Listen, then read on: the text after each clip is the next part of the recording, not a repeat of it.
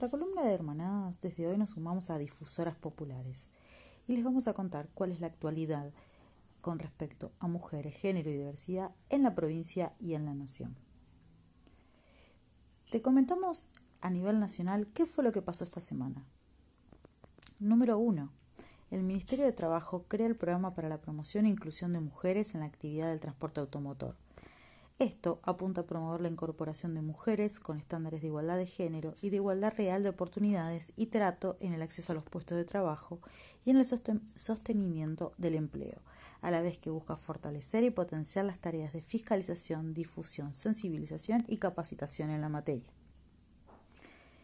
Por su lado, en la provincia, el Ministerio de Salud diseñó una leche de fórmula para personas gestantes y en lactancia se trata de una leche especial lista para su consumo, que tiene 18 componentes que mejorarán el estado nutricional de las madres, la producción y calidad de la leche materna para los primeros mil días de los niños y niñas, una etapa decisiva en desarrollo.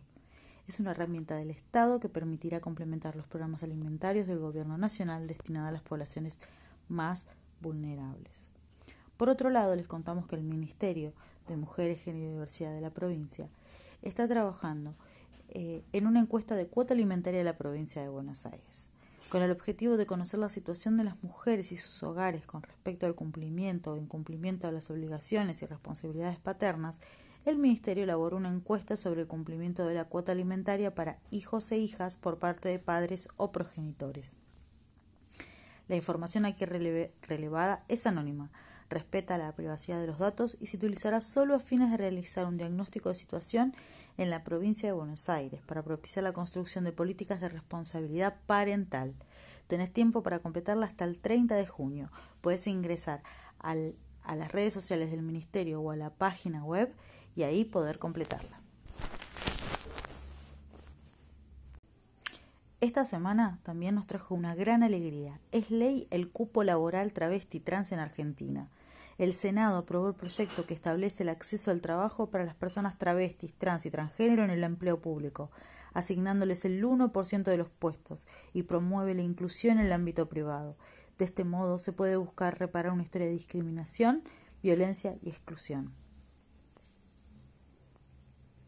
Por otro lado, a nivel provincial, se encuentra abierta la convocatoria a la segunda edición del concurso literario Ellas no fueron contadas. La edición 2021 convoca a mujeres y LGTBI de la provincia de Buenos Aires sin límite de edad. En esta edición puedes participar con tu relato, eligiendo una de estas tres categorías, historia de vida, autobiografía y ficción con perspectiva de género. Se seleccionarán tres relatos ganadores, cuyos premios serán de 80.000, 50.000 y 30.000 respectivamente por cada una de las categorías. Recomendación para ver en casa. Este día proponemos La fábrica del deseo. Es una serie de cuatro capítulos donde se relatan historias de vida que desafían los mandatos de género y exploran diversos recorridos en torno a las sexualidades. Para verla podés registrarte con tu mail y creas una contraseña en la plataforma Contar, que es totalmente gratuita.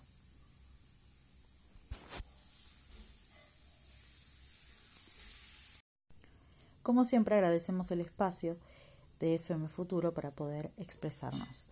Si quieres conocernos un poco más o estar en contacto con Hermanadas, puedes hacerlo a través de las redes. Nos puedes encontrar en Facebook, en Instagram, en YouTube y en Spotify.